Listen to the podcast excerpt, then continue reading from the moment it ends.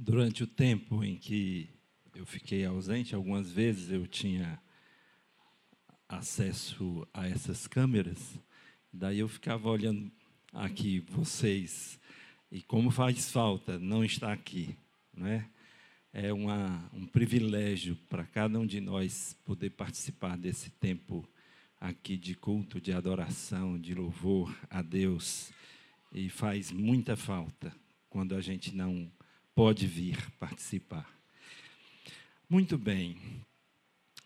Eu fiquei pensando desde sexta-feira, porque até sexta-feira eu não sabia que se poderia vir ou não para o culto, mas graças a Deus o hemograma é, deu ao médico a segurança de me liberar para cá.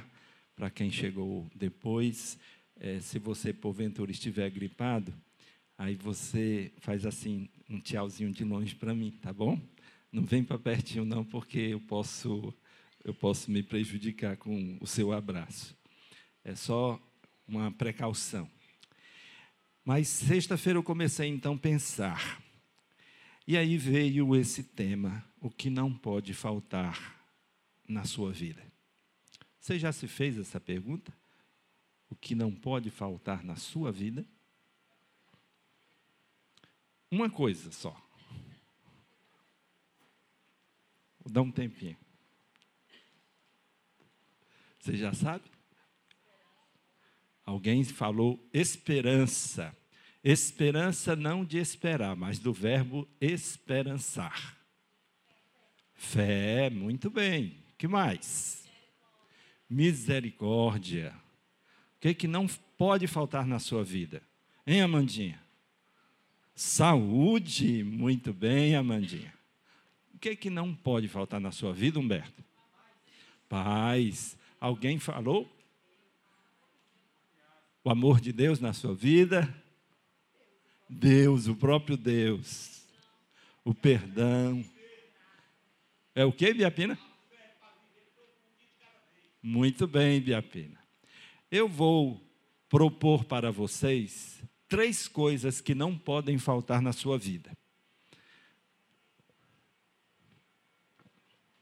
A primeira delas é a graça de Deus. A graça de Deus não pode faltar na sua vida. O texto bíblico é 2 Timóteo capítulo 1, versos 9 a 10, que diz assim: Ele nos salvou e nos chamou com uma santa vocação, não por causa das nossas obras, mas devido ao seu propósito e à graça que nos foi concedida em Cristo Jesus antes dos tempos eternos e que agora se manifestou pelo aparecimento de nosso Salvador, Cristo Jesus, que destruiu a morte e trouxe à luz a vida e a imortalidade pelo Evangelho. A graça não pode faltar em sua vida, porque sem ela você não tem nenhuma chance de salvação. Tá bom. Sem a graça de Deus, nem você e nem qualquer outra pessoa pode ser salva. A graça foi concedida em Cristo Jesus e trouxe à luz a vida e a imortalidade, ou seja, a vida eterna. Sem a graça de Deus, Humberto, você não pode ser salvo. Sem a graça de Deus, sem a graça de Deus, nós todos estaríamos perdidos. Por isso, a graça de Deus não pode faltar em sua vida. E a graça, ela gera leveza. A palavra de Deus diz em Mateus capítulo 11, versos 28 a 30 o seguinte: Vinde a mim. Se você não veio a Jesus, esse convite é para você hoje. Vinde a mim, todos os que estáis cansados e sobrecarregados, e eu vos aliviarei. Tomai sobre vós o meu jugo e aprendei de mim, que sou manso e humilde de coração, e achareis descanso para as vossas almas para a vossa alma, porque o meu jugo é suave e o meu fardo é leve. O que que Jesus promete em sua palavra? Leveza. A graça é uma fonte de leveza. E por que, que a graça é uma fonte de leveza? Porque ela tira de nós, tira das nossas vidas o peso, a carga. A graça produz leveza porque Jesus prometeu alívio para os cansados e sobrecarregados e descanso. Descanso para a alma daquele que aprende com Ele. O segredo do descansar em Deus é aprender com Jesus. E a gente aprende com Jesus na caminhada, na perseverança na fé. Quem anda com Jesus, quem persevera na fé, encontra descanso para a sua alma. A vida cristã produz leveza na vida e não fardo e não peso. Se por acaso a sua experiência cristã é uma experiência de carga, de peso, de fardo, tem alguma coisa errada na sua experiência cristã. Porque o contrário disso é o que a palavra nos ensina. A graça produz leveza, leveza, leveza na vida. Quem anda com Jesus aprende a viver de forma saudável, alegre e simples. E se sua experiência cristã é um fardo, você não apropriou-se da graça de Deus ainda. Você pode até ser religioso, mas está longe da graça, porque a graça produz leveza. Além de produzir leveza, a graça produz humildade. A palavra de Deus diz em Efésios capítulo 2, de 7 a 9: Para mostrar nos séculos vindouros a suprema riqueza da sua graça, pela sua bondade para conosco em Cristo Jesus, porque pela graça sois salvos, por meio da fé. E isto não vem de vós, é dom de Deus não vem das obras para que ninguém se orgulhe. A graça gera humildade no coração do salvo. Quem é salvo sabe que nada fez para merecer, que não é digno de receber a salvação. A graça não é pelo seu mérito próprio. Você não tem direito, não merece a salvação. A palavra de Deus diz que as nossas boas obras são como, como trapos de imundície diante dos olhos de Deus.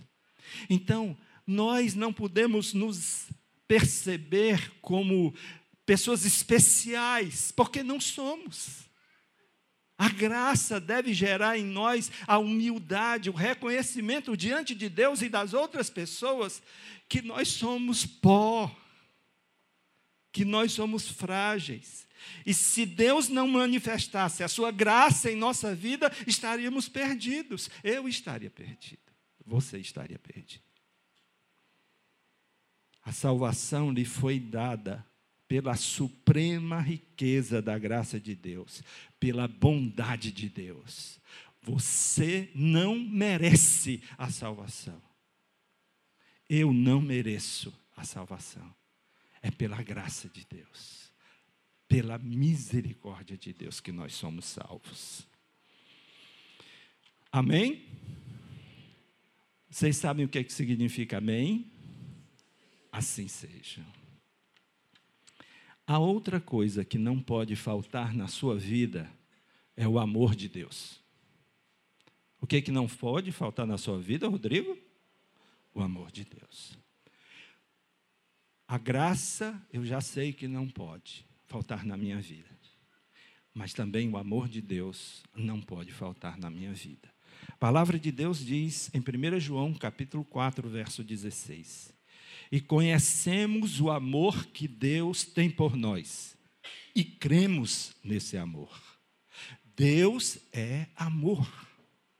Quem permanece no amor, permanece em Deus, e Deus nele. Tendo o amor de Deus em sua vida, experimentando e desfrutando diariamente deste amor, a sua vida terá um sentido especial para você mesmo e para as pessoas em sua volta. O amor de Deus nos constrange, nos quebranta. O amor de Deus não nos torna orgulhosos de nós mesmos. O amor de Deus não nos envaidece. O amor de Deus nos constrange. De modo que o amor de Deus em nossa vida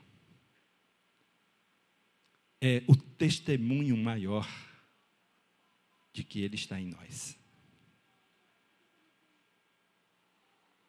O amor de Deus produz, então, redenção.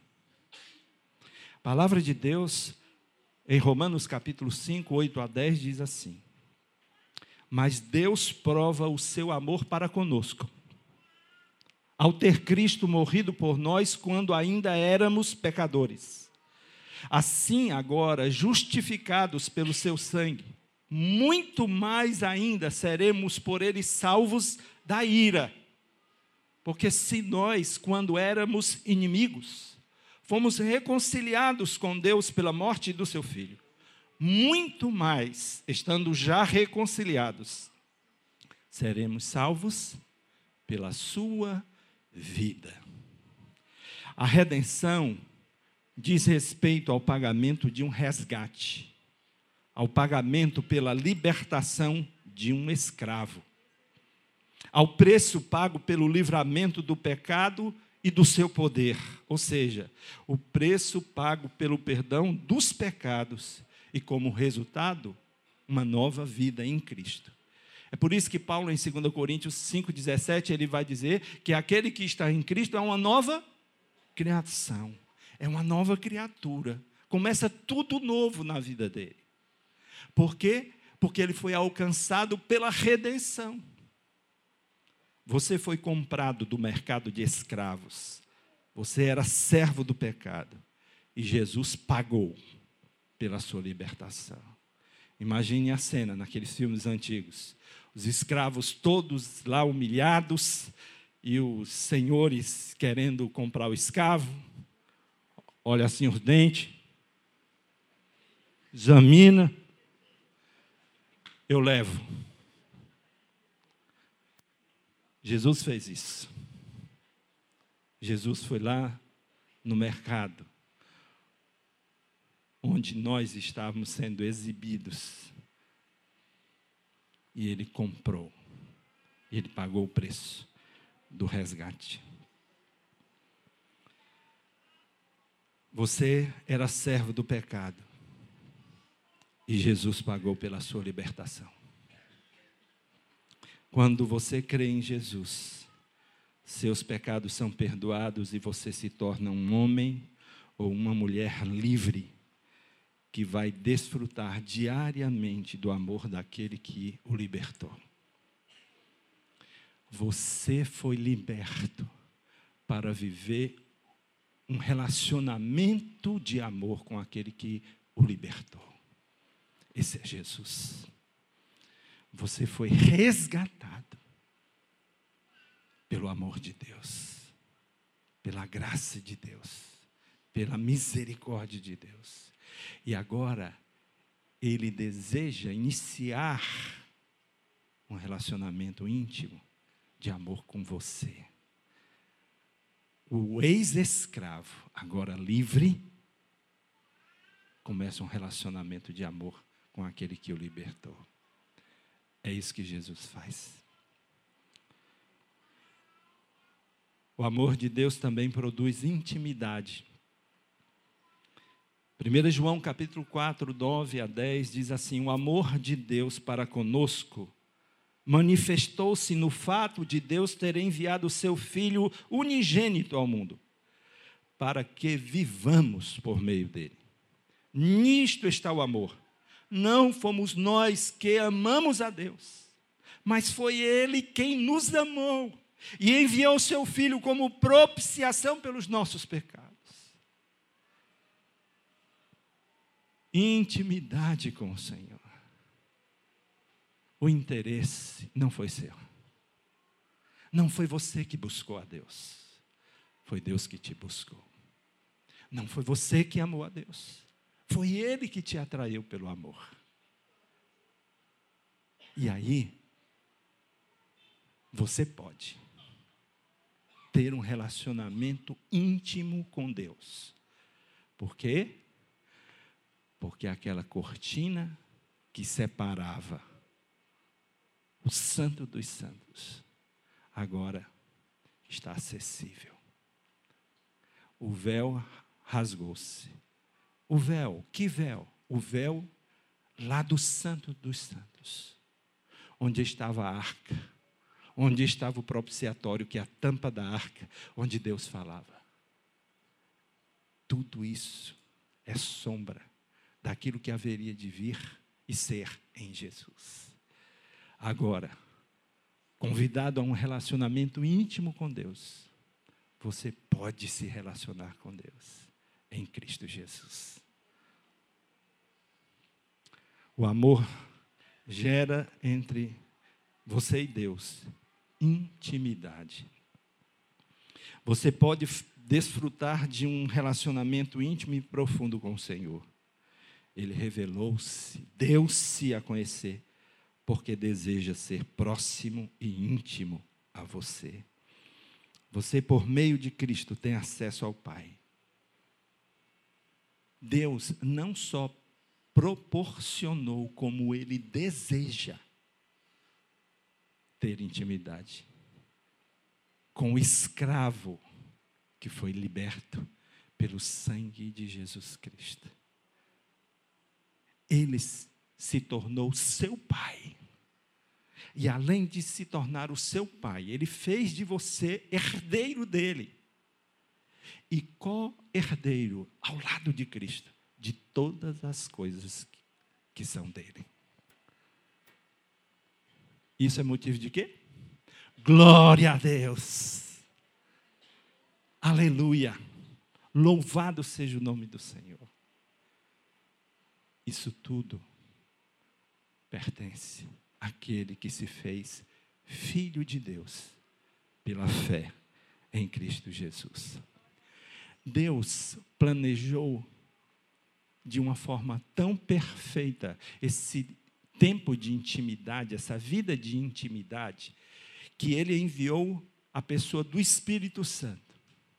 O Espírito Santo, na época do Antigo Testamento, ele vinha sobre as pessoas. As pessoas faziam determinadas coisas e depois ele saía. Mas quando Deus decidiu enviar Jesus ao mundo, logo em seguida, quando ele sabia que Jesus voltaria para seu trono, ele enviaria quem? O Espírito Santo, o Consolador, o Deus conosco, o Deus presente, aquele que tiraria o coração de pedra e daria um coração de carne, aquele que daria, tiraria o velho espírito e daria um espírito novo. Quem mora dentro de você? Quem mora dentro de você? E o Espírito Santo quem é? Deus, o Deus presente. Eis que estou convosco todos os dias. Como é que Jesus está presente em nossas vidas? Pelo Espírito Santo que nos foi dado.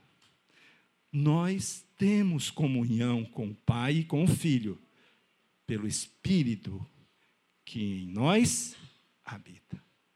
Intimidade. Aprenda, Sarinha, a relacionar-se com o Espírito Santo. Aprenda. Cultive isso. E aí você vai ser íntima com o Pai. Porque Ele quer isso. Ele quer isso. Ele planejou isso. A outra coisa que não pode faltar na sua vida é a misericórdia de Deus. O que é que não pode faltar na sua vida, Paulo Versosa? A misericórdia de Deus. A gente já viu que não pode faltar a graça de Deus. O que mais? O amor de Deus. E agora, a misericórdia de Deus. Então não pode faltar na sua vida o que, Ami? Graça, amor e misericórdia. Três coisas. A palavra de Deus vai dizer em Lamentações, capítulo 3, versos 21 a 23.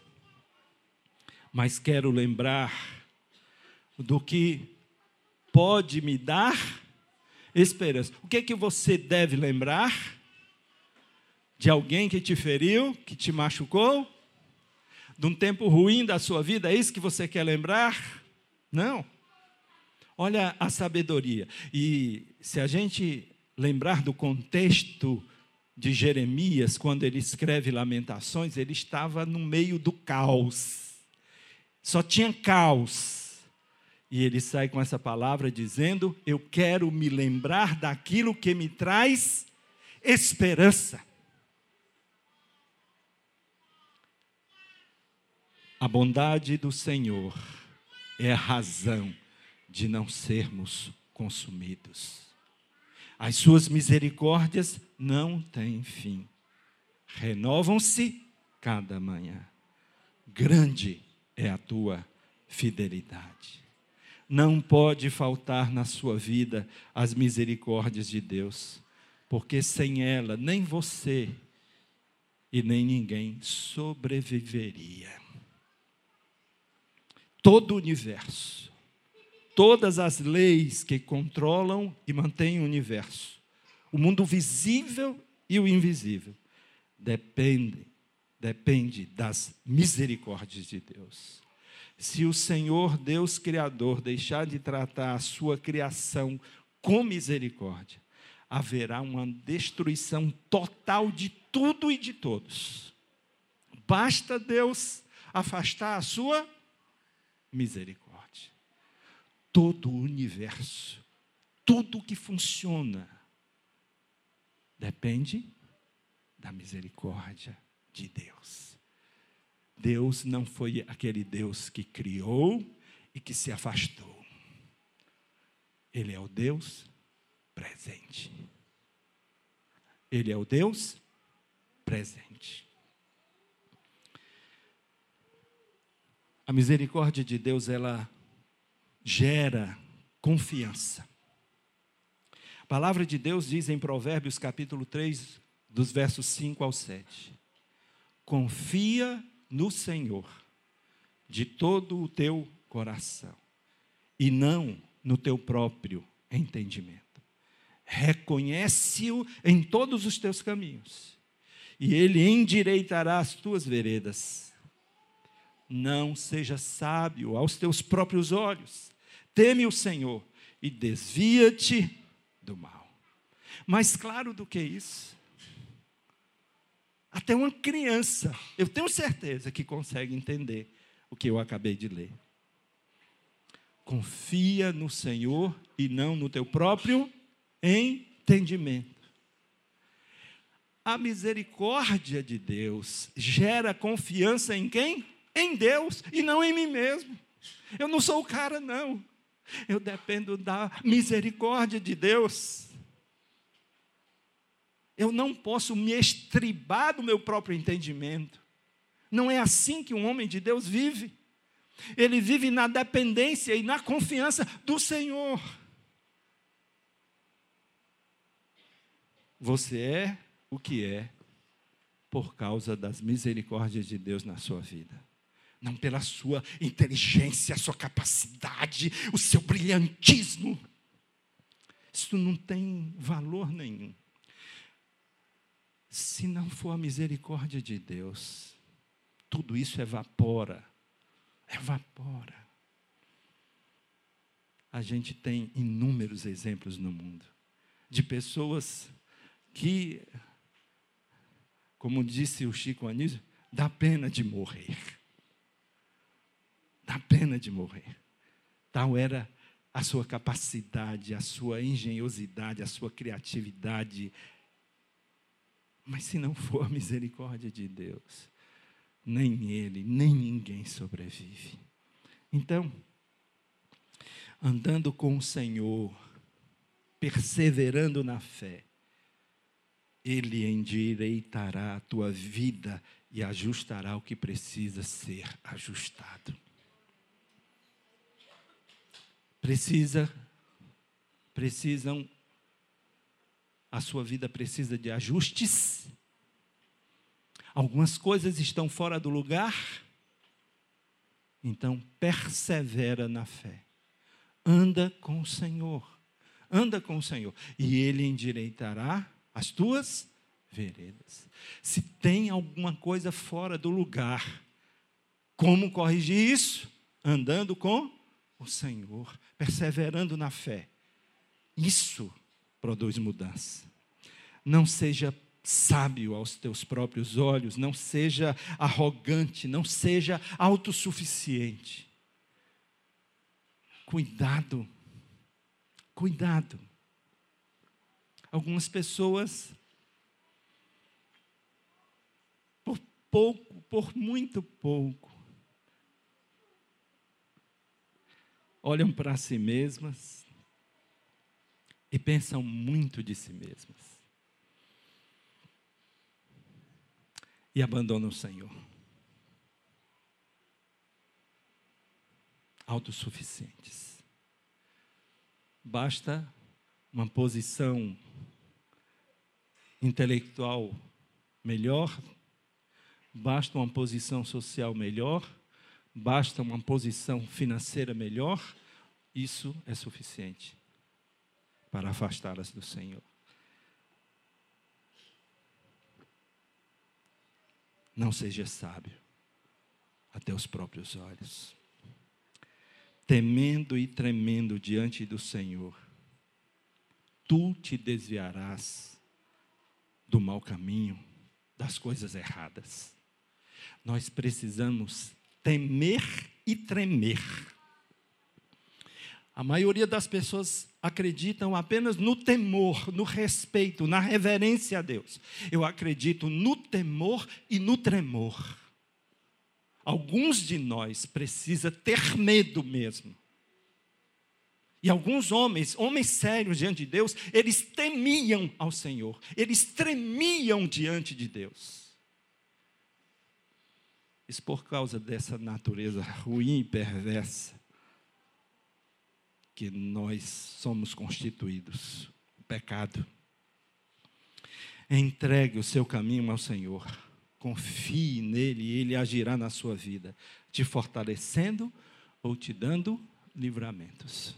Deus age das duas formas, Rodrigo. Ou ele te fortalece para a batalha, ou se ele vê que você não aguenta, ele te livra. Mas ele age de uma forma ou de outra, desde que eu confie nele, entregue o meu caminho a ele. Além de misericórdia, da misericórdia de Deus gerar confiança, ela também gera docilidade. Lucas capítulo 6, versos 31 e o verso 36. Leiam para mim, por favor. Você deve tratar as outras pessoas como gostaria de ser tratado. Você foi tratado com Deus com misericórdia. Como é que você deve tratar as outras pessoas? Com misericórdia. Quem trata os outros como é tratado por Deus, gera em seus relacionamentos um ambiente de confiança, de segurança, de paz, de estabilidade emocional, de delicadeza e docilidade no trato. Um cristão que é ranzinza, raivoso, que as pessoas o o classificam como um porco espinho que não pode se aproximar, tem alguma coisa errada na experiência de vida desse cristão. Porque o Evangelho e as misericórdias de Deus produzem um novo homem, produzem uma nova pessoa, produzem neste caráter, nesta pessoa, docilidade. Porque ela passa a entender as misericórdias de Deus, a compaixão de Deus, a bondade de Deus. E daí, como ela é tratada com amor com bondade, com misericórdia, ela passa a tratar as outras pessoas dessa forma. E se assim não faz, tem alguma coisa errada na sua experiência. E mais uma vez eu chamo a atenção: você pode ser religioso, mas não um cristão. Porque quem conhece Deus, quem anda com Deus, quem é quebrantado pelo amor de Deus, usa de misericórdia. Trata os outros com misericórdia. E torna-se uma pessoa dócil, amável. Certa vez, ainda na Universidade Estadual do Ceará, eu tinha uma colega freira e ela saiu para o período de férias e quando ela voltou, ela diz assim: Jairo, eu li um livro que caracteriza assim as pessoas como animais. Então, ela diz que tal pessoa assim, assim é um leão, tal pessoa assim, assim é um tigre, e assim ela, o livro faz essa caracterização, identifica a pessoa com aquele, com aquele animal. E se o animal que você está sendo classificado é um porco-espinho, meu irmão, minha irmã, misericórdia tem algo errado com você. Um homem de Deus, uma mulher de Deus, tem que ser doce. Tem que ter docilidade. As pessoas gostam de coisas doces. As pessoas gostam de pessoas doces. Amém, igreja?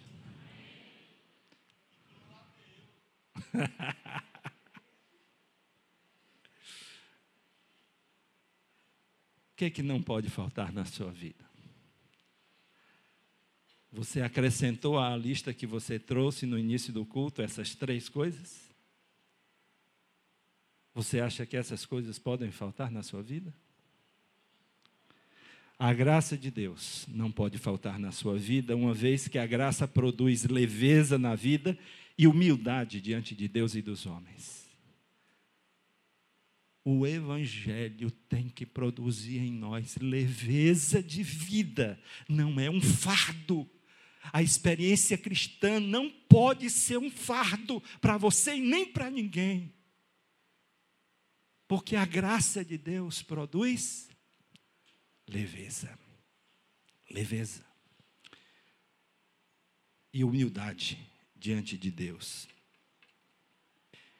Não pode faltar na sua vida o amor de Deus, uma vez que o amor produz a sua redenção e uma vida de intimidade com o Senhor. Não pode faltar amor. O amor é a razão por que você é salvo. O amor é a razão para você ter e poder ter intimidade com Deus. E não pode faltar na sua vida as misericórdias de Deus, porque as misericórdias de Deus produzem confiança e dependência do Senhor, bem como docilidade e amabilidade nos seus relacionamentos. Você pode orar? Faça uma autoavaliação diante do que foi falado quando a gente ouve algo assim, a gente precisa avaliar se de fato essas coisas estão presentes ou não. Se ainda não estão presentes, elas podem se tornar presentes. Você só precisa decidir por isso. Querido Deus e Pai, a tua palavra é simples não é de difícil compreensão. Que cada pessoa que se expôs à tua palavra possa ter entendimento. Que teu Espírito Santo, Senhor, aquele que traz luz e vida, possa nesse momento, Deus, dar clareza de entendimento a cada uma pessoa que aqui está. Ajuda teus filhos a viverem com base nas verdades da tua palavra, não em, com base em crenças falsas, mas com entendimento claro da tua palavra. Ajuda-os a viver uma experiência real do Evangelho libertador, do Evangelho que produz vida e vida em abundância. Ajuda, Senhor, em nome de Jesus.